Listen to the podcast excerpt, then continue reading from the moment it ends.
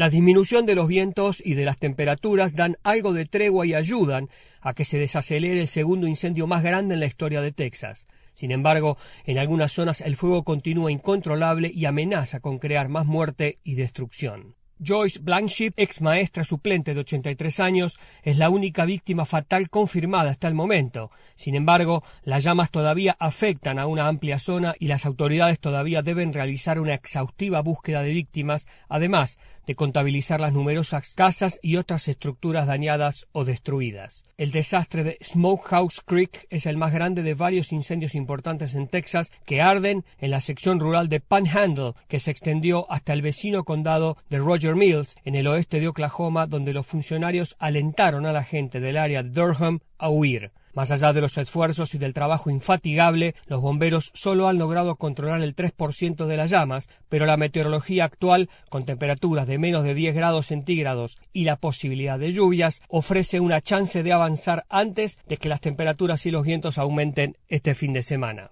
Las causas de este histórico siniestro continúan investigándose. Sin embargo, las autoridades no descartan que los fuertes vientos, el pasto seco y las temperaturas inusualmente cálidas sigan aumentando las posibilidades de nuevos focos. El incendio más grande en la historia de Texas fue el registrado en East Amarillo Complex en el 2006 que quemó casi 4.000 kilómetros cuadrados y dejó 13 víctimas fatales.